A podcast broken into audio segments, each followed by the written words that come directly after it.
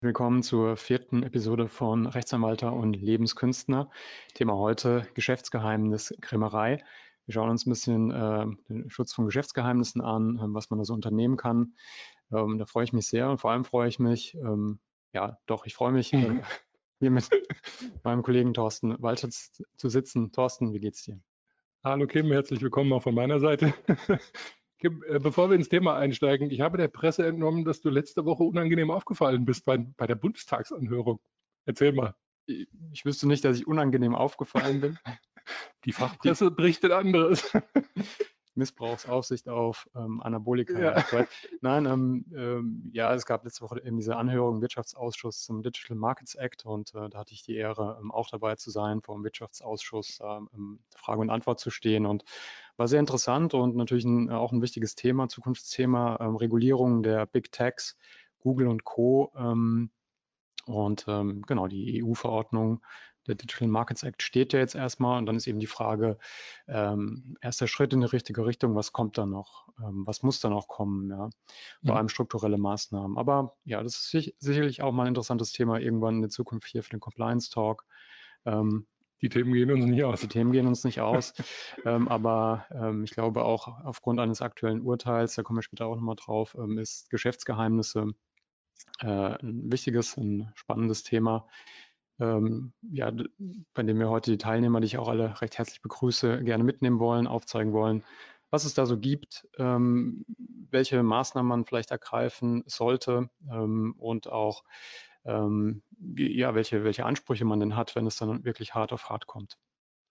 Genau. Vielleicht zum Einstieg, Thorsten, kannst du uns ein bisschen erklären, Geschäftsgeheimnisse, worüber sprechen wir da? Ich habe hier mitgenommen, es gab da durch die Gesetzgebung, durch eine EU-Richtlinie einen, einen Parad echten Paradigmenwechsel zu dem System, das es früher gab in Deutschland und dem das jetzt mittlerweile auch schon seit ja, fast drei Jahren oder drei Jahren äh, in Kraft ist. Ja, seit 2019, ja. ja. Ähm, vielleicht kannst du uns da erstmal eine, eine Einordnung geben, welchen Wechsel es da gab. Wie du schon richtig gesagt hast, es ist tatsächlich ein Paradigmenwechsel. Da haben sich die Spielregeln wirklich grundlegend geändert. Ähm, nach der alten Rechtslage war es ja so, dass im Endeffekt die Definition, was ein Betriebs- oder Geschäftsgeheimnis ist, im Endeffekt die Gerichte geklärt haben. Ich, mhm. ähm, es gab letztendlich auch keine Veranlassung für die Unternehmen, da bestimmte Maßnahmen zu treffen. Ähm, dann kam die EU-Richtlinie und die hat dann zum ersten Mal angedeutet, äh, dass die Verpflichtungen da wesentlich weitergehend sind. Man hat also damit letztendlich auf die ähm, geänderten Rahmenbedingungen ähm, äh, mhm. reagiert, insbesondere die ganze Digitalisierung, die dann natürlich zum, zum Problem wird, wenn es um die Frage des Schutzes von Geschäftsgeheimnissen geht. Die Neuerung, die sich jetzt durch das Geschäftsgeheimnisgesetz ergeben hat, ähm, ist, äh, ja, man muss es mit einem lachenden und einem weinenden Auge sehen. Mhm. Der, ähm, der große Vorteil ist, dass ich mehr oder weniger selbst steuern kann, welche Informationen meines Unternehmens schutzbedürftig sind. Mhm ich bin also nicht darauf angewiesen, dass mir im Zweifel irgendwann ein Gericht äh, sagt, dass es äh, eine geheimhaltungsbedürftige Information ist. Der Nachteil ist, ich muss was dafür tun. Es reicht also nicht, im Arbeitsvertrag diese berühmten Catch-all-Klauseln zu formulieren, sondern ja. ich muss bestimmte, ja, ein bestimmtes Schema verfolgen, einen bestimmten Prozess aufsetzen, um meine Informationen ähm, dem gesetzlichen Schutz zu unterstellen. Dann habe ich aber auch einen relativ weitreichenden Schutz. Okay, also wie so häufig äh, auch im Recht, äh, das, das Können wird ein Stück weit dann zu müssen. Ja. Mhm. Ähm, wir hatten ja, ähm, vielleicht nochmal auf diesen Paradigmenwechsel einzugehen, vorher den 17 UWG, letztendlich ein, ein strafrechtlicher Tatbestand, äh, wenn Geschäftsgeheimnisse, insbesondere eben auch von, von Mitarbeitern, also, äh, unrechtmäßig weitergegeben oder verwertet wurden. Ähm, und heute haben wir eben das Geschäftsgeheimnisgesetz ähm, oder Geschäftsgeheimnisschutzgesetz. Ähm, und du hast ja schon angesprochen, die, die neue Komponente ist eben insbesondere, dass ich ähm, zeigen muss, also es ist überhaupt erst schon ein Geschäftsgeheimnis, wenn ich es auch schütze. Ich kann nicht mich einfach hinsetzen, wie es vielleicht früher noch war, und ähm, subjektiv sagen, das halte ich für ein Geschäftsgeheimnis, ähm, das nicht. Ja, und es muss irgendwie ein bisschen nach außen erkennbar sein, was ich da für ein Geschäftsgeheimnis halte, sondern heute integraler Bestandteil, damit der Schutz entsteht, ist, dass ich Maßnahmen ergreife, dieses Geschäftsgeheimnis auch tatsächlich zu schützen. Ja, das ist so. Genau. Ähm, das heißt, wenn ich jetzt einfach noch die alte, als Unternehmen die alte Rechtslage 17 UWG hernehme und nichts geändert habe, ähm, dann laufe ich Gefahr, dass das, was früher vielleicht geschützt gewesen wäre, heute nicht mehr geschützt ist, ähm, einfach nur, obwohl sich die Information ja nicht geändert hat, einfach nur, weil ich äh, nicht den hinreichenden Schutz äh, eingerichtet habe oder ja. umgesetzt habe. Also das ist mittlerweile auch tatsächlich äh, so entschieden. Wenn ich keine Maßnahmen zum Schutz meiner, äh, meiner Geschäftsgeheimnisse treffe, dann genieße ich eben auch nicht den Schutz und kann mich dann auch nicht mehr auf die alte Rechtslage berufen. Bevor wir vielleicht darauf eingehen, ähm, wie ich ähm, die Geschäftsgeheimnisse schütze, vielleicht nochmal ähm, auf erster Stufe, was kann denn alles Geschäftsgeheimnis sein? Denn meine Erfahrung ist, wenn man sich teilweise auch äh, mit Mandanten unterhält, ist, ja, abgesehen von den geistigen Eigentumsrechten, bei uns gibt es keine Geheimnisse, die, die irgendwie schützenswert wären. Ja, das, das hört man öfter mal. Ähm, kannst du vielleicht ein paar Beispiele geben, ähm, was alles als Geschäftsgeheimnis ähm, erfasst wird? Die Aussage höre ich in der Tat auch häufiger. Also ja. äh, wenn man äh, äh, gerade die Geschäftsführer auf Geschäftsgeheimnisse anspricht, sagen viele, wir haben gar keine. Wenn man dann ein bisschen nachbohrt, findet man natürlich ganz schnell raus, dass es sehr wohl Informationen gibt, wenn die offenbar werden oder irgendwie am Markt bekannt würden, dass das äh, einen Nachteil für das Unternehmen hat. Also typische, typische Fälle, und das ist das, was auch regelmäßig ähm, in irgendeiner Form schon Gegenstand der Rechtsprechung war, äh, das sind äh, Kundenlisten. Preiskalkulationen ist gerade in der Automotive-Industrie, mhm. glaube ich, ein ganz, ganz wichtiger Punkt. Ähm, technische Zeichnungen, mhm. überhaupt technische Unterlagen, Dokumentationen, das sind so die, die klassischen Beispiele. Ähm, aber wie gesagt, der, der Schutz nach dem Geschäftsgeheimnisschutzgesetz kann ja durchaus weitergehen. Also ich kann auch bestimmte Unternehmensprozesse, solange sie für mein Unternehmen in irgendeiner Form von, von Wert sind, ähm, äh, kann ich dem Schutz unterstellen. Also im Endeffekt müsste man tatsächlich schauen, über welche Branche sprechen wir ähm, und was sind die besonderen Anforderungen im Unternehmen. Aber wie gesagt, also die typischen, die, die Klassiker sind halt Kundenlisten, Preiskalkulationen, äh, derartige Informationen. Du hattest doch auch ein schönes Beispiel quasi aus, äh, aus einer Bäckerei. Ne? Ja, äh, wir hatten Anfang des Jahres schon mal im Rahmen unseres äh, Arbeitsrechtsfrühstück äh, hatten wir das Thema Geschäftsgeheimnisgesetz schon mal beleuchtet und ähm, haben das letztendlich mal an dem relativ, also bei oberflächlichem Hinsehen einfach ein Beispiel einer Bäckerei durchexerziert. Also die Frage ist, hat denn eine Bäckerei ähm, Geschäftsgeheimnisse? Mhm wenn man da über, oberflächlich drauf guckt, wird man erstmal sagen, nö, warum? Was, mhm. was soll da schützenswert sein? Aber wenn man mal ein bisschen genauer hinguckt, das könnten zum Beispiel die Rezepturen der Bäckerei sein. Ja? Mhm. Also wenn das eben die besten Brötchen äh, in der Gegend sind, dann kann das schon ein wirtschaftlicher Wert für die Bäckerei sein. Ähm, die, ähm, der Produktionsprozess, wie wird das, wie werden die, die äh, Zusammenstellung der Zutaten und so weiter, ähm, äh, kann, kann relevant sein. Mhm. Äh, unter Umständen auch die, die Lieferanten die mich mit den entsprechenden ähm, Backmitteln versorgen. Auch das kann ein, ähm, ein wirtschaftlicher Wert sein, den ich unter Umständen einem einen Geheimnisschutz äh, unterstellen möchte. Also der, der Strauß dessen ist relativ groß, was unter Umständen für ein Unternehmen relevante Informationen sein können. Ja, äh, dementsprechend viel kann auch erfasst werden. Du hast eben schon, ähm, es muss einen gewissen wirtschaftlichen Wert haben, aber da ist man, auch wenn man sich die Entscheidungspraxis anschaut, ähm, ja sehr schnell, ähm, dass etwas einen wirtschaftlichen Wert für, für ein Unternehmen hat. Genau. Also das Gesetz verlangt einen, einen wirtschaftlichen Wert der betreffenden Informationen, wobei das sehr, sehr weit interpretiert wird. Äh, Im Endeffekt fallen da alle Informationen drunter, bei deren Offenbarung oder Bekanntwerden Nachteile für das Unternehmen drohen in irgendeiner Form. Also mhm das ist in der Regel kein, kein Ausschlusskriterium. Genau, sodass man vielleicht umgekehrt sogar sagen kann, was ist denn kein Geschäftsgeheimnis, ja, also kein mhm. Know-how.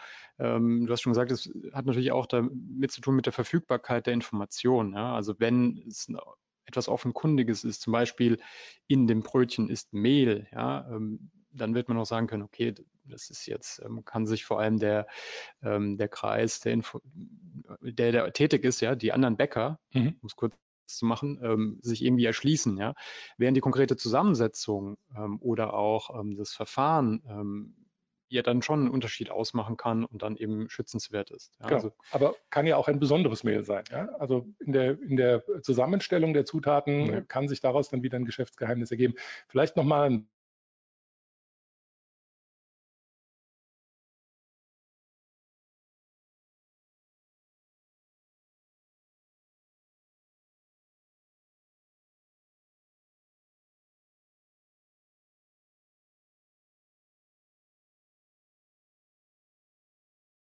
Ähm, es ist überhaupt nur dann eben ein geschütztes Geschäftsgeheimnis, wenn ich die entsprechenden Maßnahmen ähm, ergriffen habe, ähm, das zu schützen. Mhm. Ähm, das heißt, an erster Stelle äh, steht wahrscheinlich ähm, für Unternehmen, dass sie eine Risikoanalyse machen, was sind überhaupt meine ähm, Geschäftsgeheimnisse, um darauf aufbauend dann Maßnahmen zu ergreifen.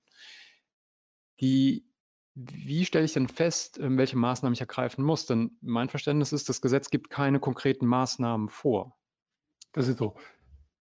Also grundsätzlich der erste Schritt in diesem Konzept sollte erstmal sein, ich, ich, ich muss mir erstmal anschauen, welche Informationen verarbeite ich denn überhaupt. Das ist letztendlich genauso wie im Datenschutz oder auch bei den Compliance-Themen immer dasselbe. Mhm. Man schaut sich erstmal an, mit welchen Informationen arbeiten wir.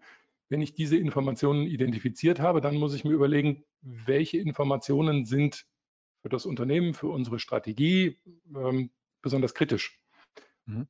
Und in dem zweiten Schritt müsste ich diese Informationen, wenn ich sie identifiziert habe, dann klassifizieren oder bewerten im Hinblick auf das Schadenspotenzial. Ja, empfohlen werden da drei, drei Klassen, wobei das ist letztendlich nur, nur ein Vorschlag. Ähm, mhm. Besonders schützenswerte Informationen, ähm, dann gibt es eine mittlere Stufe, wo man sagt, das sind wichtige Informationen und es gibt nochmal eine unterste Stufe, die den, den geringsten Schutz, das geringste Schutzniveau äh, erfordern. Das Gesetz gibt aber keine Klassen Nein. vor.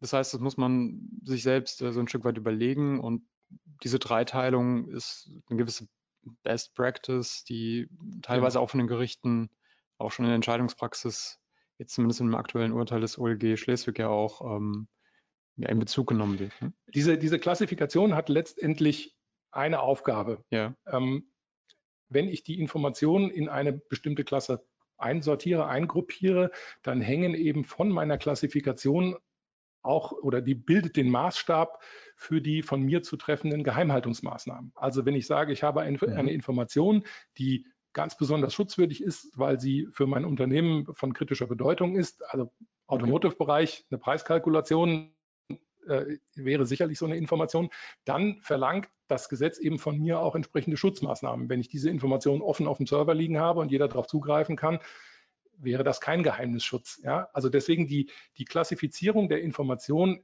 ist maßgeblich für die von mir, den, den von mir anzulegenden Sicherheitsmaßstab und die daran anknüpfenden Maßnahmen. Aber da, wie gesagt, also das ist so ein bisschen der, der Best Practice Ansatz, der sich da in der Rechtsprechung durchgesetzt hat. Aber das ist wahrscheinlich für, für jedes Unternehmen auch ein Stück weit anders, ja, weil ich kann ja durchaus auch, wäre zum Beispiel denkbar, mhm. differenzieren zwischen ähm, Informationen, also meine eigenen Unternehmensinformationen und Informationen beispielsweise, die ich von Dritten erhalte. Ja, das ist nochmal ein weiterer Punkt. Ja, ja. Ähm, selbst wenn ich zu dem Ergebnis käme, mein eigenes Unternehmen hätte keine schutzwürdigen Informationen, ähm, arbeite ich ja in aller Regel auch mit Informationen Dritter. Und diese Informationen können dann äh, durchaus schutzwürdig sein, vor allem wenn es mein Auftraggeber, Vertragspartner auch vorgibt. Das heißt, als Unternehmen, ich muss mir anschauen, welche Kategorien sind für mich sinnvoll. Mhm. Ähm, und dann aber auch muss man sehen, wenn man Kategorien bildet und die einzelnen Geschäftsgeheimnisse den Kategorien zuordnen, dann ist es ein gewisses ähm, Selbstcommitment auch, dass man in diesem Bezug dann auch die entsprechenden Kategorien zugeordneten Maßnahmen auch wirklich umsetzt. Ja. Okay. Ja. Vielleicht nochmal noch mal ganz, ganz, ganz wichtig herauszustellen, und das ist der, der Paradigmenwechsel, den du vorhin angesprochen hast. Wenn ich solche Maßnahmen nicht treffe, ja. sind meine Informationen nicht geschützt. Also typischer Beispiel im Arbeitsverhältnis, die Kundenliste. Ja. ja. Ähm, der Mitarbeiter äh, kopiert sich die Kundenliste oder was halt auch schon Gegenstand der Rechtsprechung war, äh, verschickt sie an die eigene E-Mail-Adresse, okay. wechselt dann zum Konkurrenzunternehmen und verwendet dann die Kundenliste dort. Ja. ja. Wenn ich keine Maßnahmen getroffen habe, beispielsweise Untersagung privater E-Mail-Nutzung, bestimmte IT-Richtlinien, auf die Maßnahmen kommen wir gleich vielleicht noch ein ja. bisschen genauer zu sprechen, dann habe ich keinen Schutz. Das heißt, ich kann keine Unterlassung verlangen, mhm. ich kann keinen Schadensersatz verlangen und so weiter. Ja, also ich beschneide letztendlich damit meine eigenen Möglichkeiten, diesen Geheimnisverrat in irgendeiner Form ähm, zu ahnden. Es gibt zwar im Arbeitsverhältnis, als Besonderheit fürs Arbeitsverhältnis, gibt es zwar eine Verpflichtung, unausgesprochene Verpflichtung, Nebenpflicht in jedem Arbeitsverhältnis, dass ich mhm. meinen Arbeitgeber ähm, nicht schädigen darf. Aber auch da gibt es schon, schon aktuelle Entscheidungen, die gesagt haben, also wenn ich keine Schutzmaßnahmen treffe, dann verdiene ich es auch als Unternehmen nicht, den, den Schutz der Rechtsordnung zu genießen. Also diese Wertung wird dann auch einfließen. Also auf diese Fallback-Lösung, Nebenpflicht aus dem Arbeitsverhältnis, wird man sich nicht verlassen können. Also man ist sicherlich gut beraten, wenn man schutzwürdige Informationen hat oder solche von Dritten bekommt, sich Gedanken über Geheimnisschutz zu machen, weil ich sonst keinerlei Möglichkeiten habe, dagegen zu reagieren. Und zwar ähm, vorher. Ne? Ja. Also wenn das Kind in den Brunnen gefallen ist, dann liegt es da auch. Ja. Ähm, ich glaube, es ist wichtig, wirklich das zu, zu, unterstreichen, weil es ja in der Tat auch der, der, der, die gravierende Änderung ist, äh, im Endeffekt für die Unternehmen, dass sie eben nicht mehr wie früher auf den 17 UWG zurückgreifen konnten, ähm, sondern hier wirklich ähm, einfach ihr, ihr Know-how ähm, verlieren und ähm, es nicht kompensiert werden kann. Ja. ja, und wie gesagt, das kommt gerade im Kontext des Arbeitsverhältnisses häufiger vor, aber auch Unternehmen, die schützenswerte Informationen an Dienstleister, an Subunternehmer herausgeben, sollten sich darüber Gedanken machen, indem sie dann zum Beispiel den Dienstleister oder Subunternehmer ihrerseits verpflichten, bestimmte Maßnahmen zum Schutz der dann übergebenen Informationen zu treffen. Ja, das kennt man ja aus der Compliance mittlerweile, das, dieses kaskadierende, Richtig. dass man das Ganze ähm, ähm, weitergibt. Genau.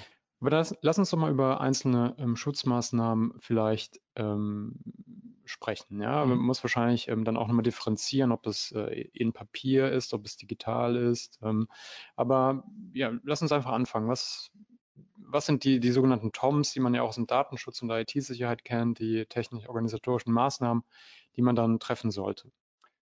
Vielleicht nochmal ganz wichtig herauszustellen, also es gibt keine gesetzlichen Vorgaben, welche Maßnahmen ich treffen muss.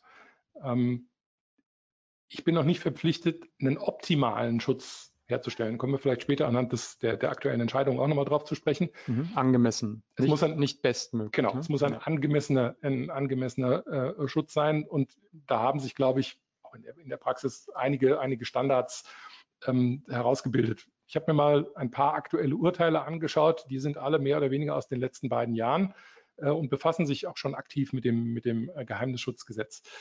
Ähm, das LAG Düsseldorf beispielsweise hatte 2020 einen Fall zu entscheiden, wo ein Mitarbeiter ähm, sich private Notizen gefertigt hatte über Kunden, deren Kontaktdaten, aber auch die mit den jeweiligen Kunden gemachten Umsätze.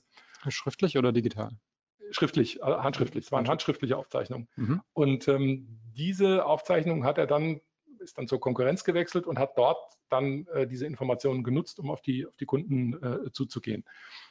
Ähm, und der alte Arbeitgeber nahm dann äh, den, den Arbeitnehmer auf Unterlassung äh, in Anspruch und in diesem Zusammenhang hatte sich das LAG äh, Düsseldorf dann mit der Frage auseinandergesetzt, ähm, A, können solche privaten Aufzeichnungen überhaupt Geschäftsgeheimnisse sein? Da gibt es ja mhm. diesen, diesen Zwiespalt. Ähm, ein, ich kann einem Arbeitnehmer nicht untersagen, die, die Erfahrung oder mehr oder weniger sein Kopfwissen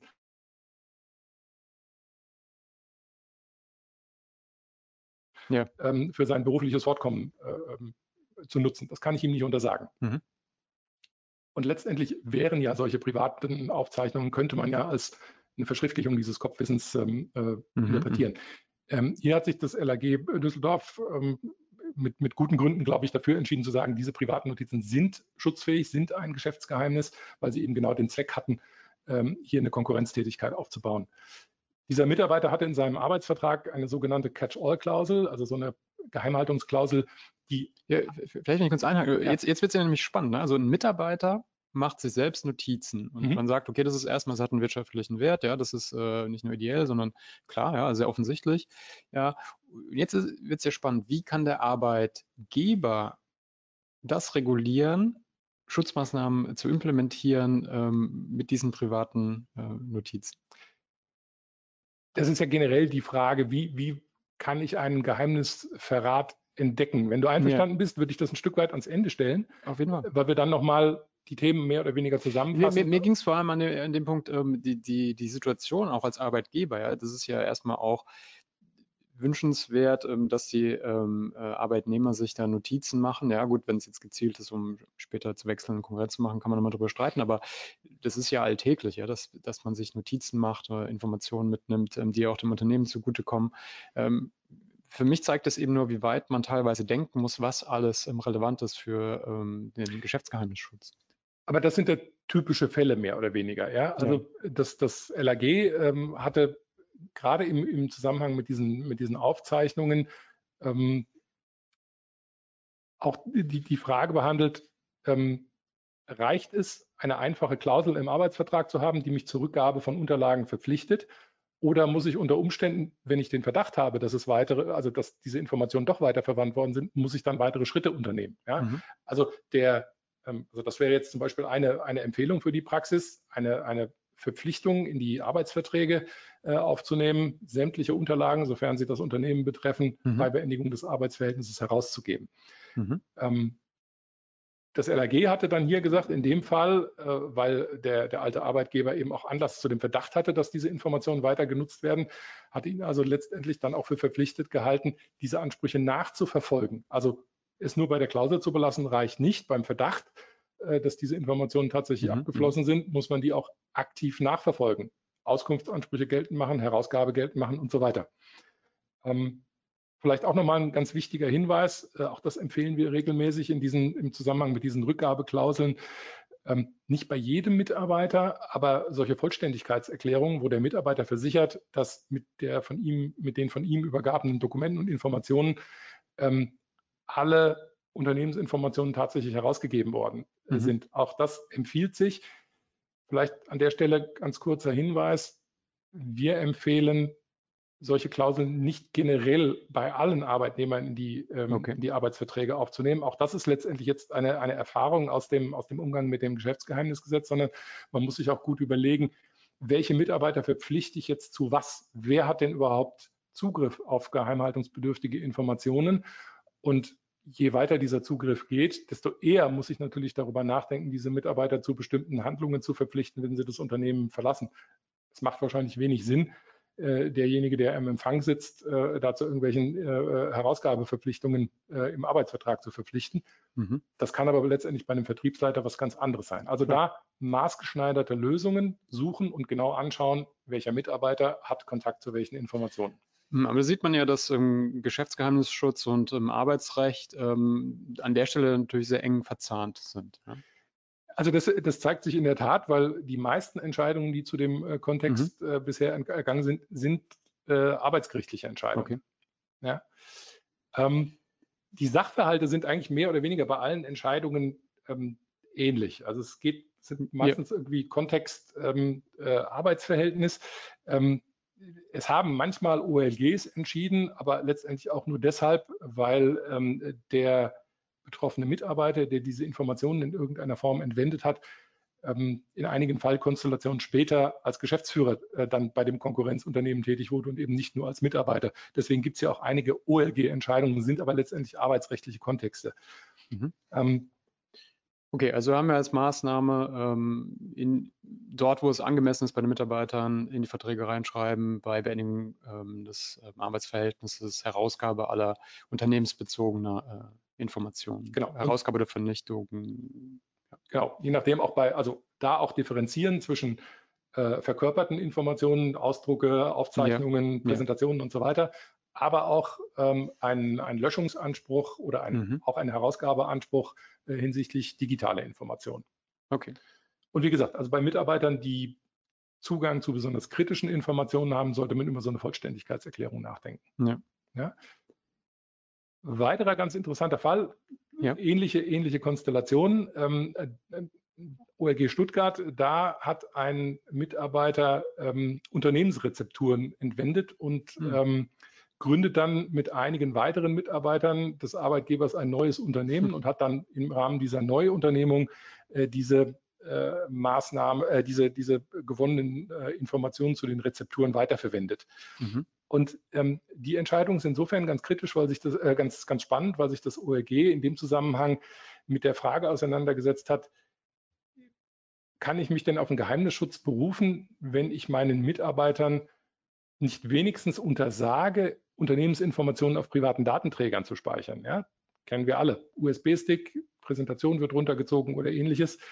Ähm, ja. Auch das ist sicherlich eine Maßnahme, über die man nachdenken muss, generell zu untersagen, private Datenträger zu nutzen und Unternehmensinformationen da drauf zu kopieren.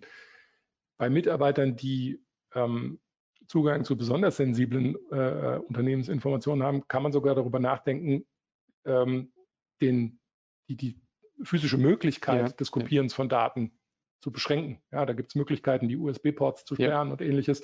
Also auch das wäre eine Maßnahme, ähm, worüber man nachdenken kann. Ja, sagst ja, zu reglementieren. Zu Recht, ne, ein Klassiker, ja, die Privatnutzung sich mal ähm, was auf äh, eigenen E-Mail, äh, privaten E-Mail-Account rüberschieben auf einen privaten USB-Stick ähm, rüberschieben. Ähm, vielleicht da noch zum, zum Verständnis wenn, wenn es nicht eine entsprechende Vereinbarung oder, oder äh, Arbeitsanweisung oder dergleichen gibt, äh, dann kann man sagen, okay, dann ist äh, der entsprechende, das entsprechende Schutzniveau nicht erreicht. Mhm. Dann entfällt auch schon der Schutz oder muss es einen kausalen Zusammenhang geben zwischen, es gibt dieses Schutzniveau nicht und deshalb hat jemand ähm, dieses Geschäftsgeheimnis nutzen können. Nein. Also weißt, worauf ich hinaus will? Ja. Also muss ich dann diese Rezeptur, die du angesprochen hast, muss ich diese Rezeptur auf einen privaten oder der, der Arbeitnehmer auf einen privaten äh, Stick gezogen haben, um es dann verwendet zu haben? Oder äh, würde man sagen, er hat es ja gar nicht auf einen privaten Stick gezogen, deshalb ist es ähm, auch weiterhin, ähm, ist weiterhin geschützt? Nein, also allein die Tatsache, ja. dass ich keine Maßnahmen zum Schutz dieser Informationen getroffen habe, reicht aus, um den Schutz entfallen zu lassen. Deswegen ja. ist das so relevant. Ja, ich glaube auch ein ganz wichtiger Punkt, ja, dass, ja. Eben, dass man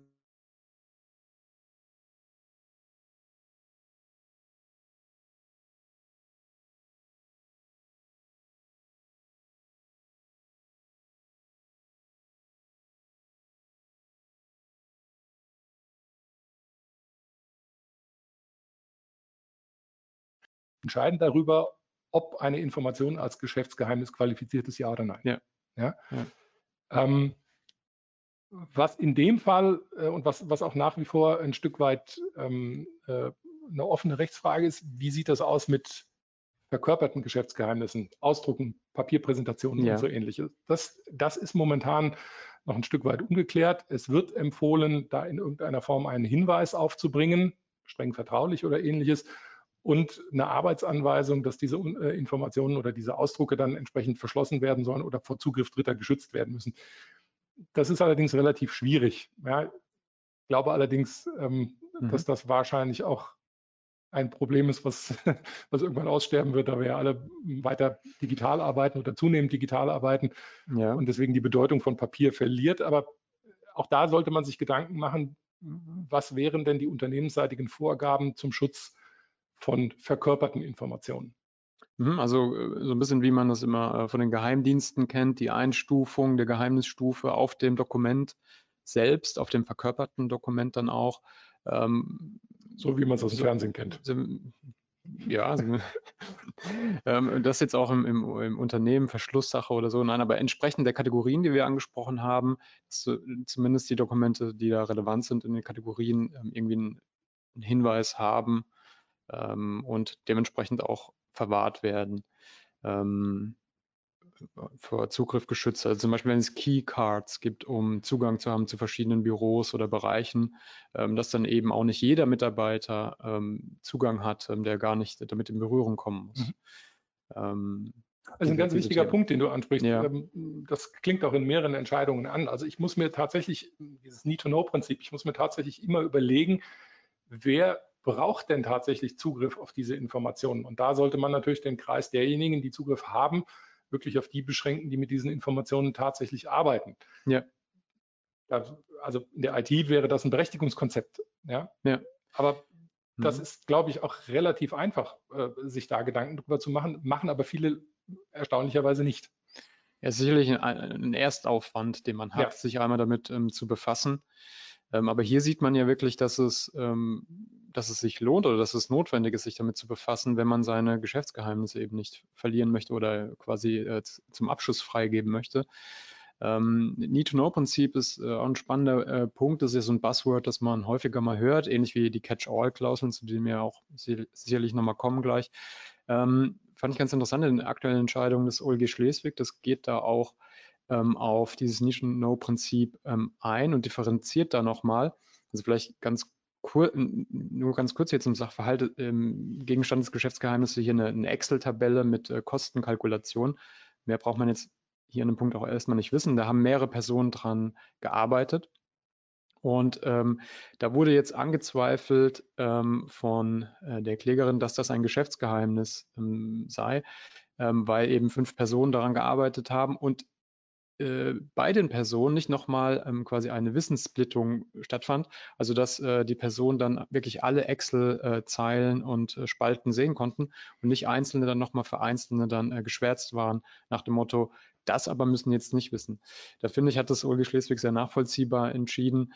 Ähm, Need-to-Know-Prinzip kann man differenzieren. Erstmal die angemessene äh, Personenauswahl. Mhm.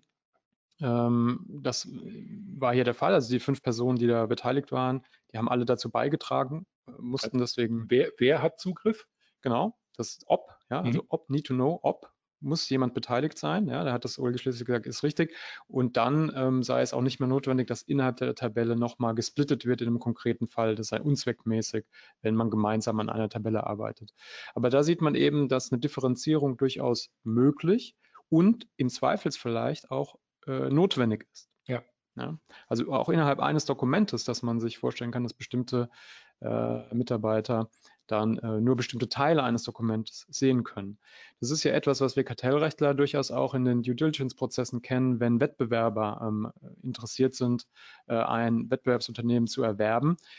Zu welchem Zeitpunkt im äh, Bieterprozess ähm, darf wer beim Konkurrentenerwerber welche Informationen sehen? Ja?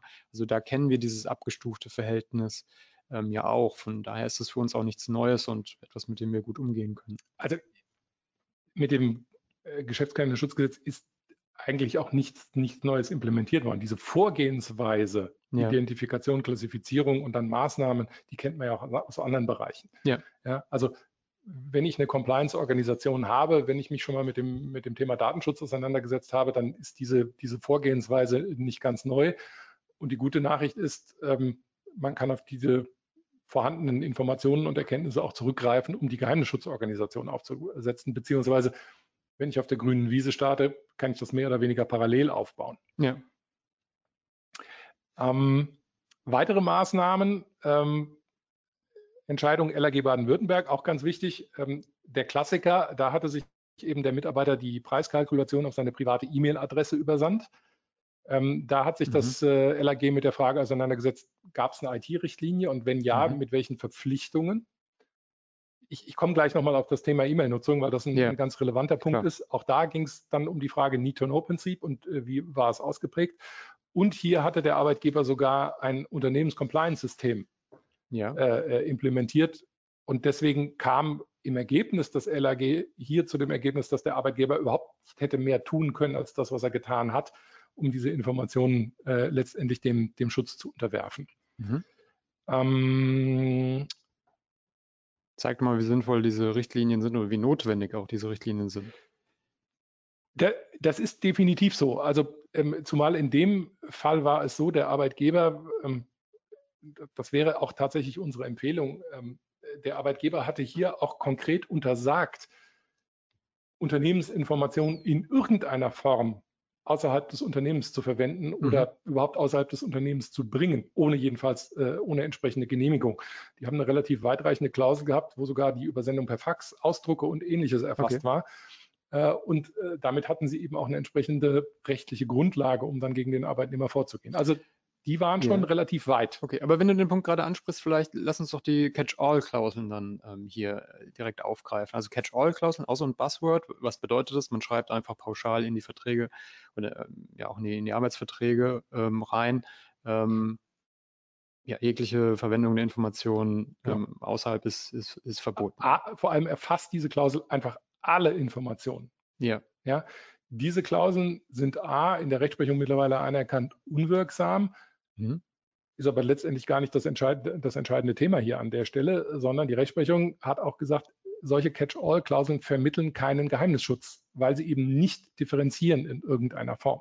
Mhm. Ja, wir haben das gerade schon angesprochen, deswegen macht es durchaus Sinn, ähm, anhand der Klassifizierung meiner, äh, meiner Geschäftsgeheimnisse auch zu überlegen, welche Mitarbeiter haben auf welche äh, Informationen Zugriff und dann unter Umständen maßgeschneiderte ähm, Geheimhaltungsvereinbarungen ähm, zu stricken und mit den Mitarbeitern dann äh, entsprechend auch äh, zu vereinbaren. Ja. Ja.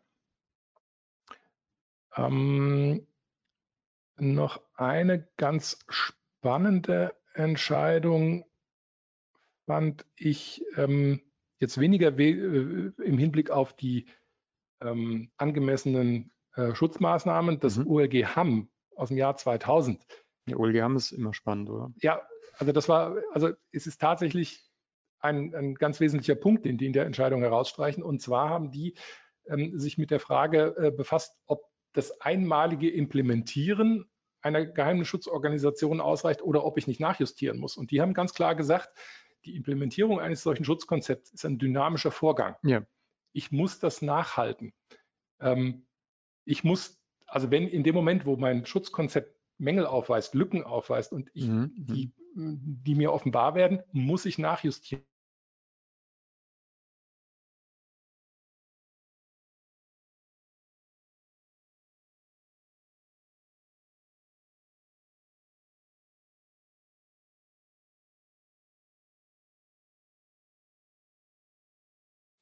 Ähm, man ist nicht mit einmal einführen durch, Fire und Forget funktioniert nicht, ja. sondern es ist wirklich ein lebender, dynamischer Prozess und auch da empfiehlt es sich dann eben im Unternehmen einen Prozess, das kennen wir auch aus den, aus den Compliance-Themen, einen Prozess zu implementieren, der die Überprüfung, äh, die Evaluierung und Bewertung dieser Maßnahmen regelmäßig vornimmt und eine, eine Nachjustierung, Nachschärfung ermöglicht.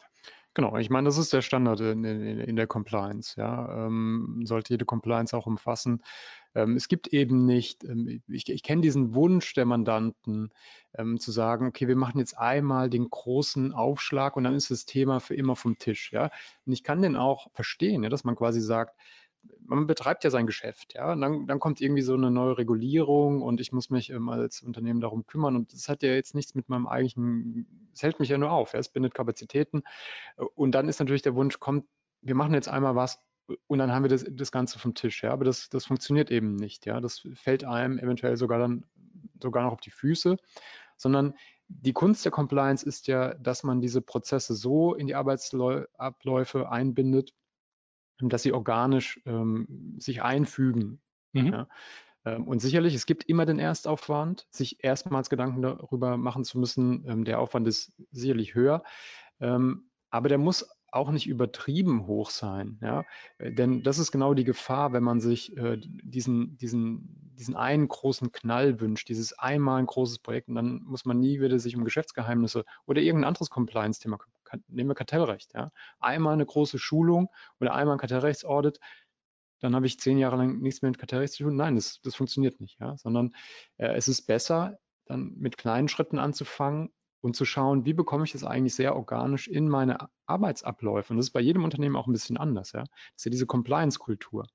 Ähm, wie bekomme ich das gut integriert? Ja? Und das ist die eigentliche Kunst, statt irgendwie zu sagen, ich nehme jetzt einmal ganz viel Geld in die Hand und dann aber nie wieder ähm, schauen, wie bekomme ich hier die Prozesse rein? Und das gilt für die Geschäftsgeheimnisse eben genauso. Und vor allem ist es sehr, immer noch ein sehr dynamischer Bereich, weil wir bekommen ja jetzt erst die Urteile. Und wir werden ja auch, ähm, FEUTIL, ich bringe es jetzt äh, an der Stelle. ich habe darauf gewartet, ja. dass du den noch unterbringst. Ähm, es ist ja eine EU-Richtlinie, die Know-how-Richtlinie. Das heißt, erstmal der Schutzstandard ist in, äh, in der EU äh, da vereinheitlicht worden, mehr oder weniger. Ähm, und ähm, strittige Fragen wird auch sicherlich früher oder später der EuGH dann entscheiden. Also es ist noch ein sehr, sehr dynamischer Bereich. Ähm, ja, von daher ganz normale Compliance-Geschichte, äh, Implementierung, aber dann eben auch äh, regelmäßige Überprüfung und Anpassung. Also das wäre für die Praxis auch wahrscheinlich unsere, unsere wichtigste Empfehlung, einen solchen Prozess zu implementieren. Ja. ja? Ähm, Vielleicht an der Stelle noch. Es gibt aber keine Pflicht, ähm, es gibt nicht den Geheimnisschutzbeauftragten, wie jetzt den Datenschutzbeauftragten. Mit besonderen auch Kündigungsschutz oder Nein. so, das gibt es nicht. Also nicht von Gesetzes wegen vorgesehen, aber mhm. es macht natürlich unter Umständen Sinn, einen Mitarbeiter herauszugreifen, der sich genau um diese Themen kümmert. Wie gesagt, ja. also wenn ich dort einen Prozess implementiere, dann sollte der Prozess auch von irgendwo gesteuert werden und irgendjemand sollte dafür verantwortlich sein. Ja. Aber im Sinne eines Datenschutzbeauftragten oder ähnliches, äh, diese Funktion äh, sieht das Gesetz nicht vor. Nein. Genau. Und auch ist es auch ähm, keine notwendige Maßnahme, also dass man pauschal jemanden bestimmen muss, sondern auch hier muss man schauen, ist es angemessen, auch wahrscheinlich ist es angemessen, wie viel ähm, Arbeitszeit man so jemandem zugesteht, ähm, zu investieren ähm, zum Schutz der Geschäftsgeheimnisse. Hängt, hängt, sicher, hängt sicherlich, also A von der Größe des Unternehmens ja, natürlich ja. mal ab. Äh, die Branche und natürlich auch die, die, die Menge an Informationen, mhm. die verarbeitet werden. Also bei einem Versicherungsunternehmen beispielsweise, ähm, die ja sehr viele Informationen verarbeiten, ist das wahrscheinlich aufwendiger als bei meinem Bäckereibeispiel. Ja. ja. Also da muss man letztendlich sinnvolle Maßnahmen treffen, aber es gibt keine vorgegebenen Standards an der Stelle. Ja. ja? Wir wollten auch noch sprechen, ähm, wie finde ich überhaupt raus dann und, oder wie eng muss ich dieses äh, ja, Überwachungsnetz letztendlich äh, knüpfen, ähm, ob sich meine Mitarbeiter dann auch, also ich habe jetzt eine schöne Richtlinie gemacht, mhm. ja, ähm, ja, wie, wie, wie steige ich dahinter, wie, wie sehr muss ich das ähm, kontrollieren und inwiefern steht mir auch das Arbeitsrecht da vielleicht im Wege? Ja, das ist in der Tat eine ganz, ganz spannende Frage, weil wir haben da ein starkes Spannungsverhältnis. Also mhm vielleicht mal in dem ersten Schritt. So eine IT-Richtlinie macht in zweierlei Hinsicht Sinn. Zum einen kann sie eben den Geheimnisschutz vermitteln, indem sie bestimmte Vorgaben macht. Wie muss ich mit Smartphones umgehen? Ähm, hatten gerade schon angesprochen, Speicherung von Unternehmensdaten auf privaten Datenträgern. Ähm, das ähm, aus dem Unternehmen bringen von Informationen gleich in welcher Verkörperung äh, die Nutzung von Privatgeräten ausschließen, ist auch ein ganz wichtiger Punkt. Ja. Ähm, und, und das ist wirklich der, der Klassiker, und da kommt jetzt dann die, die Überleitung zur Frage, wie, wie komme ich denn drauf? Ähm, wie decke ich einen solchen Geheimnisverrat denn auf? Das ist die Untersagung der Privatnutzung von E-Mails. Mhm. Da hängt ich weiß, dass es in vielen Unternehmen, wir, im Arbeitsrecht predigen wir das schon, schon seit Jahren und auch datenschutzrechtlich ist das eine Riesenbaustelle, ja. ähm, hängen ganz, ganz viele Fragen dran. Es wird in den Unternehmen häufig immer noch relativ lax gehandhabt, aber es hängt so wahnsinnig viel dran, dass man diese Maßnahme unbedingt treffen sollte. Also auch das wäre ein ganz wichtiger Punkt. Warum? In dem Moment, wo ich die Privatnutzung zulasse, sei es, dass ich es gar nicht regle und, und dulde, ähm, oder es den Mitarbeitern tatsächlich freistelle, was viele Unternehmen mhm. tatsächlich machen. Ja. Ähm, in dem Moment habe ich das Problem, dass ich als Arbeitgeber auf das Postfach des Mitarbeiters gar nicht zugreifen darf. Mhm, weil ja. dann sind eben persönliche, personenbezogene Daten in dem Postfach gespeichert und das wäre ein mhm. Datenschutzverstoß. Ich darf also gar nicht schauen, ähm, welche Informationen ähm, äh, sind, sind in dem E-Mail-Postfach äh, äh, denn gespeichert. Also das fängt dann mit so Kleinigkeiten an. Während der Urlaubsvertretung darf ich da gar nicht reingucken. Längere Krankheit kann ein Problem werden. Aber hier ist es ein ganz besonderes Problem. Ich darf gar nicht überprüfen, ob sich der Mitarbeiter an meine Vorgaben hält. Okay. Ich habe eigentlich keine Kontrollmöglichkeit.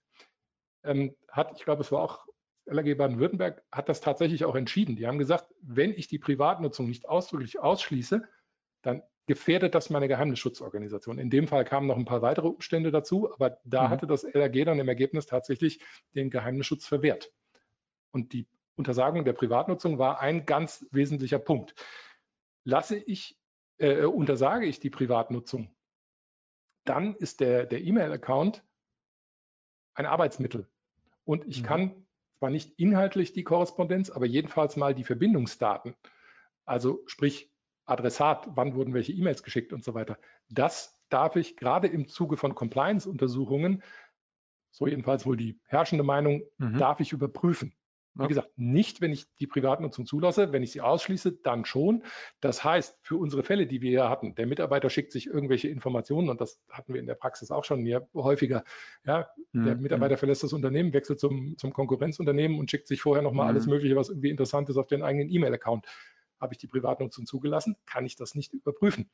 Mhm. Habe ich mhm. sie ausgeschlossen, habe ich, ich darf zwar einen Mitarbeiter nicht lückenlos überwachen, aber ich kann stichprobenartig überprüfen, hat er sich an meine Vorgabe gehalten. Ja. Das heißt, wenn ich jetzt in meiner IT-Richtlinie diese Vorgabe drinstehen habe, keine äh, Unternehmensinformationen an die private E-Mail-Adresse, kann ich das aufgrund dieser Arbeitsanweisung nachhalten und prüfen, hat er sich dran gehalten. Und so könnte ich beispielsweise einen Geheimnisverstoß äh, relativ einfach aufdecken. Ja. ja. Also es hängen an diesem ganzen Thema Privatnutzung von E-Mail hängen noch eine ganze Reihe von, von weiteren Themen. Das ist, wie gesagt, datenschutzrechtlich, arbeitsrechtlich schon, schon lange kritisch, aber hier gewinnt es jetzt nochmal explizit an Bedeutung, weil es mir letztendlich, also gerade auch im, im, im Zusammenhang mit dem Compliance-Kontext, ich habe faktisch keine Möglichkeit, meine Compliance-Maßnahmen auf ihre Einhaltung zu überprüfen, wenn die Mitarbeiter den E-Mail-Account auch privat nutzen dürfen. Das ist also eigentlich eine ganz ja. einfache Sache, die aber in vielen Unternehmen sich leider Gottes immer noch nicht durchgesetzt hat. Ja. Was wir äh, noch haben, finde ich auch eine, eine sehr ähm, spannende Frage, die, glaube ich, die Praxis auch immer umtreibt. Jetzt äh, dieses relativ aktuelle Urteil vom 28. April vom OLG Schleswig. Da ging es auch um die Frage, ob ähm, es notwendig ist für die äh, hinreichenden ähm, Sicherheitsvorkehrungen, dass ich ähm, die E-Mails Ende zu Ende verschlüsselt verschicke und nicht nur nach diesem Standard TSL-Protokoll, was mittlerweile ähm, ja nahezu alle E-Mail äh, mhm. anbieten. Also normalerweise, wenn ich eine E-Mail verschicke, habe ich zumindest diesen, diesen TSL-Standard, aber eben keine Ende-zu-Ende-Verschlüsselung. Ähm, eine, eine, sehr spannende Frage, ja, reicht es eigentlich? Und das OLG Schleswig hat jetzt hier, wie ich finde, durchaus mit, mit guten Gründen gesagt, dieser TSL-Standard genügt, wenn es keinen, wenn ich ex ante keinen Anlass habe, irgendwie zu glauben, ähm, ich muss das stärker verschlüsseln, weil da irgendwelche Leute versuchen, wirklich aktiv drauf zuzugreifen. Ich weiß, dass das aus Sicht ähm, der IT-Sicherheit, ähm, viele sagen, naja gut, wer nur TSL verschlüsselt, der ist dann selbst schuld. Aber das Ulgi Schleswig sagt hier, nein, das reicht. Ähm, und es sagt eben auch, es ist eben nicht der bestmögliche äh, genau. Schutz notwendig für das Geschäftsgeheimnisschutzgesetz. Jetzt reden wir mal nicht über IT-Sicherheit oder auch Datenschutz. Das ist dann nochmal eine andere Baustelle. Aber für die Frage, ähm, wie hoch mein Standard sein muss, für, äh, um ein Geschäftsgeheimnis ähm, zu schützen, ähm, sagt das OLG Schleswig, ähm, TSL genügt und es verweist es sagt eben auch nochmal, man muss auch die Perspektive beachten. Die Perspektive ist immer, dass ich mir vorher überlegen äh, muss, ähm, reicht dieser Schutz und nicht, dass ich im Nachgang ähm, sage, wichtig. genau, nicht, dass ich im Nachgang sage, wenn das aber gemacht worden wäre, dann ähm, wäre das Geschäftsgeheimnis auch nicht nach außen gedrungen. Das ist ein bisschen, wir haben ja vorhin über die Kausalität gesprochen, die nicht notwendig ist, um den Schutz zu verlieren. Das ist ein bisschen die Kehrseite. Ja? ja. Das ist konsequent, dann zu sagen, okay, äh, verlierst den ähm, Schutz äh, eben es kommt nicht auf die Kausalität an für den Schutz, dann kann der Schutz auch nicht entfallen, wenn es ex post eine Kausalität gab. Ja, also äh, Stand heute könnte man sagen, ist natürlich jetzt erstmal OLG Schleswig, ja, äh, ist noch theoretisch der BGH drüber, da ist noch der, der EuGH drüber. Aber Stand heute kann man sagen, es gibt jetzt keine, aus Sicht des Geschäftsgeheimnisschutzes, keine akute Veranlassung zu sagen, wir müssen jetzt alles pauschal von TSL auf ähm, Ende, Ende zu End zu End verschlüsseln. Ja, ich, ich würde es ein klein bisschen einschränken. Also okay. diese, diese, also so wie ich das die Entscheidung verstehe, ist dieser TLS-Standard ein Mindeststandard. Ja. Wenn ich aber ja, Klassifikation meiner Informationen, wenn ich sage, ich habe jetzt ganz besonders wichtige Informationen, die einem ganz besonderen Schutz unterliegen, weil sie eben für mein Unternehmen ganz besonders kritisch sind, ja. dann könnte zum Beispiel ja eine Maßnahme äh, sein, eine Ende-zu-Ende-Verschlüsselung einzurichten. Ja. ja? Also mhm. es war jetzt in dem konkreten Fall, hat das äh, OLG Schleswig gesagt, die, die TLS-Verschlüsselung reicht hier aus, um ja. einen Geheimnisschutz herzustellen. Aber pauschal zu sagen, dass damit generell ähm, mit, mit der TLS-Verschlüsselung ein ausreichender Geheimnisschutz gewährleistet ist, soweit würde ich nicht gehen. Mhm. Ja, also die haben hier ähm, also in, insgesamt wirklich eine gute Entscheidung. Äh, Sie haben sich ja auch mit der Frage der, der Eingruppierung dieser Informationen in dieses, äh, ja. in dieses Schema äh, ja. befasst und sind eben da zu dem Ergebnis gekommen, dass diese Information eben nicht in die höchste Klasse einzugruppieren war und deswegen haben Sie den TLS-Schutz ausreichen lassen. Interessant wäre ja. die Frage gewesen, was, wie hätte das Gericht entschieden, wenn Sie diese Informationen in die höchste Geheimnisklasse eingruppiert hätten? Dann könnte man das schon wieder anders sehen. Ja, wobei, ähm, was Sie gemacht haben, und äh, das finde ich, zeigt dann auch eben die durchaus die Problematik in der, in der, in der Praxis. Sie haben äh, gesagt, naja, es gibt diese klassische Dreiteilung, die wir auch schon angesprochen haben bei der, bei der Risikoeinschätzung oder äh, Klassifikation und haben dann aber gesagt, ähm, ja, es ist irgendwie zwischen der ersten und der zweiten. Ne? Mhm. Das ist eben in der Praxis, wenn man Kategorien bildet, muss man eben auch so eine gewisse Schwarz-Weiß-Entscheidung dann ja treffen. Ja? ja. Das fand ich, ähm, fand ich dann eben auch bemerkenswert und zeigt eben auch, was dann durchaus Probleme in der Praxis sind. Aber in der Tat.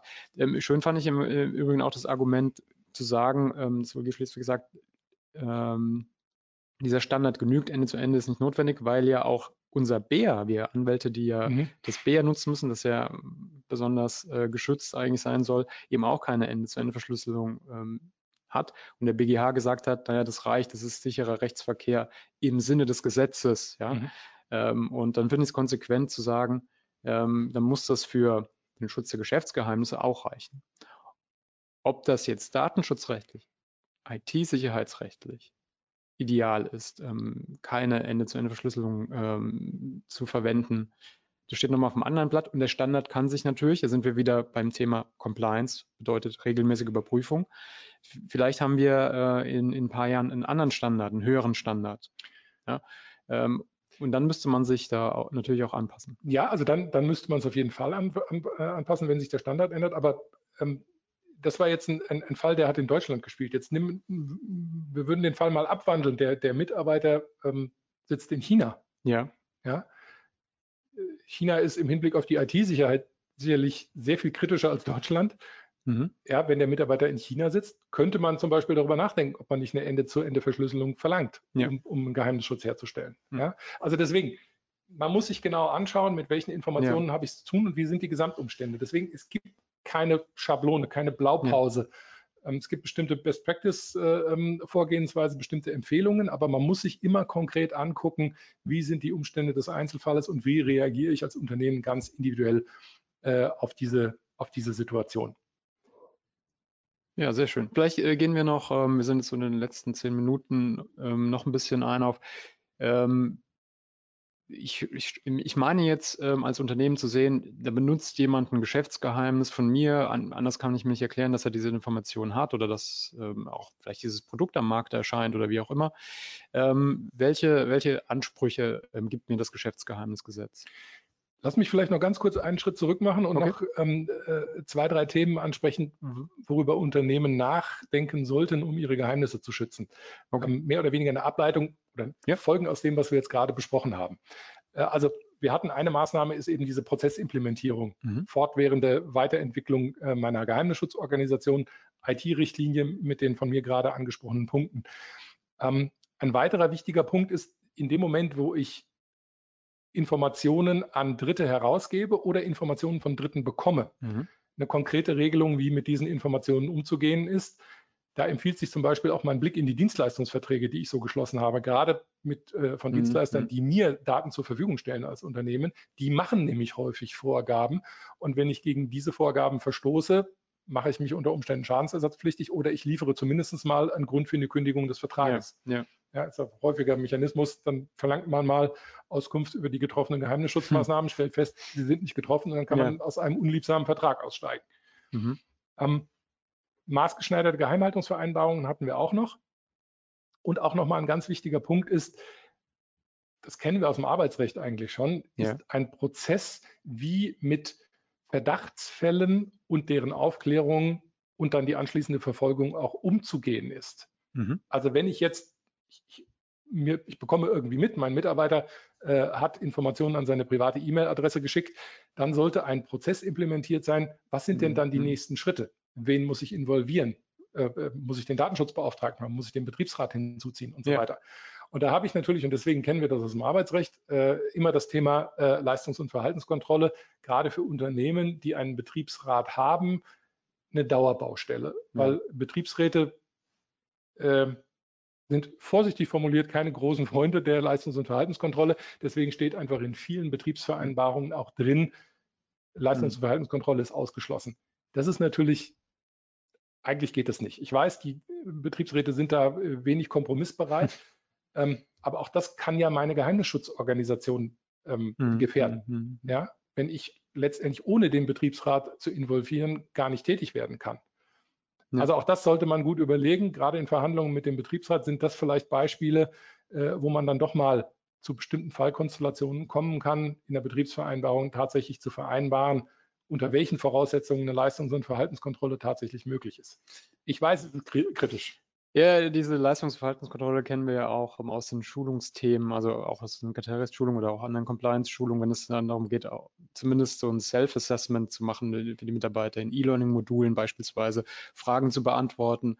Äh, und es gibt dann quasi ein Scoring, das zurückmelden soll, wie gut jemand abgeschnitten hat. Da ähm, hört man das auch öfter, ja, dass mhm. ähm, man da nochmal schauen muss mit dem Betriebsrat, ob das eigentlich so, ähm, so passt. Ja, Nein, das ähm, Arbeitsrecht ist, ist da häufig ein Hemmschuh. Ja, du sagst es. Ähm, genau, aber es ist, ist, Wasser auf deinen Mühlen. Wasser auf meinen Mühlen. Nein, aber äh, nein, sehr gut, dass du es nochmal zusammengefasst hast, ähm, was es da an Toms gibt und äh, was man da umsetzen kann. Ähm, gleichwohl, äh, vielleicht nochmal auf meine Frage zurück, welche Ansprüche habe ich denn nach Geschäftsgeheimnisgesetz, ähm, wenn ich äh, den Eindruck habe, da hat jemand ähm, ja, meine Geschäftsgeheimnisse genutzt oder mhm. ja.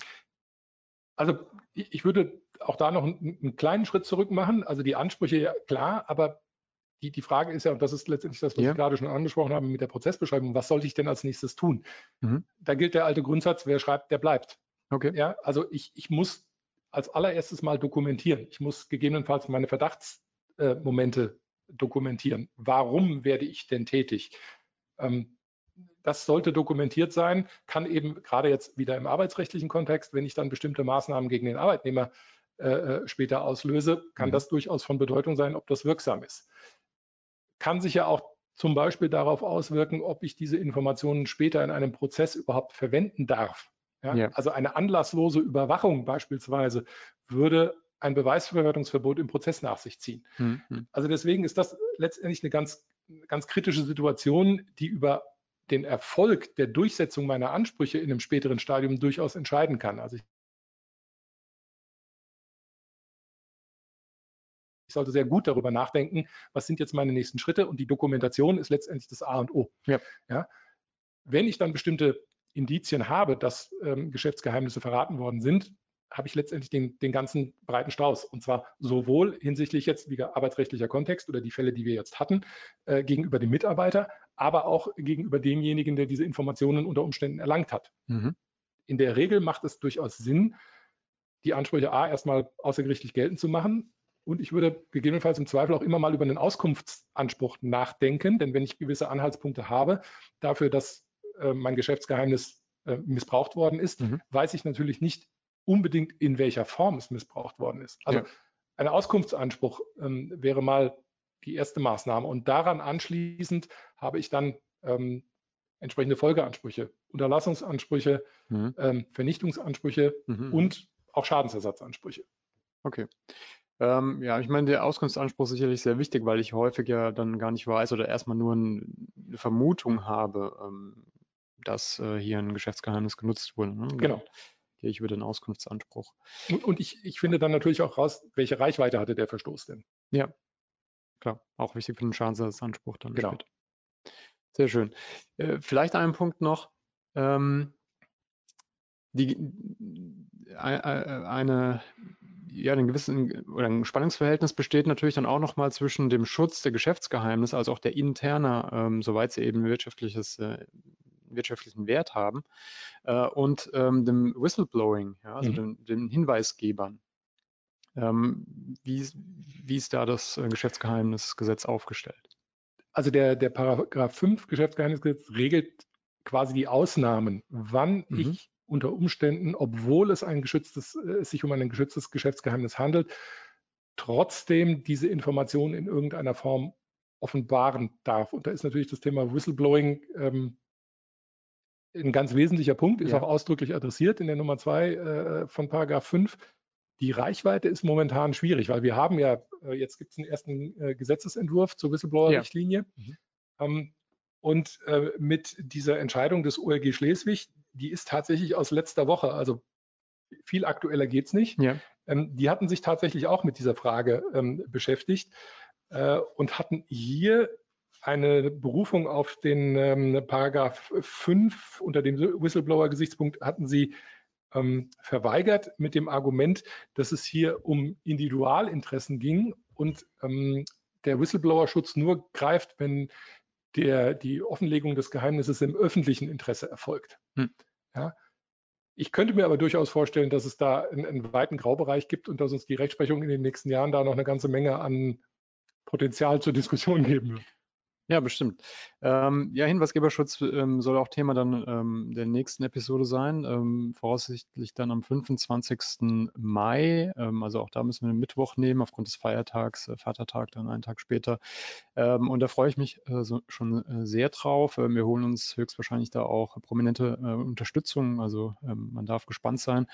und dann können wir das Thema vielleicht nochmal vertiefen, weil ich äh, in der Tat, ich habe jetzt aktuell, äh, gibt es diese Abercrombie Fitch Dokumentation auf Netflix Netflix und dort war es ja so, dass irgendwann mal Mitarbeiter ähm, den Vorwurf erhoben haben gegenüber Abercrombie, dass ähm, eben bestimmter Typ, also dass vor allem äh, äh, ja, Racial Discrimination, also vor allem Dunkelhäutige und so weiter, nicht eingestellt wurden oder gefeuert wurden, weil sie nicht äh, dem Idealtyp ähm, des Abercrombie und Fitch Mitarbeiters entsprachen, also eher des hellhäutigen äh, Mitarbeiters. Also anders als wir. Ähm, völlig anders als wir.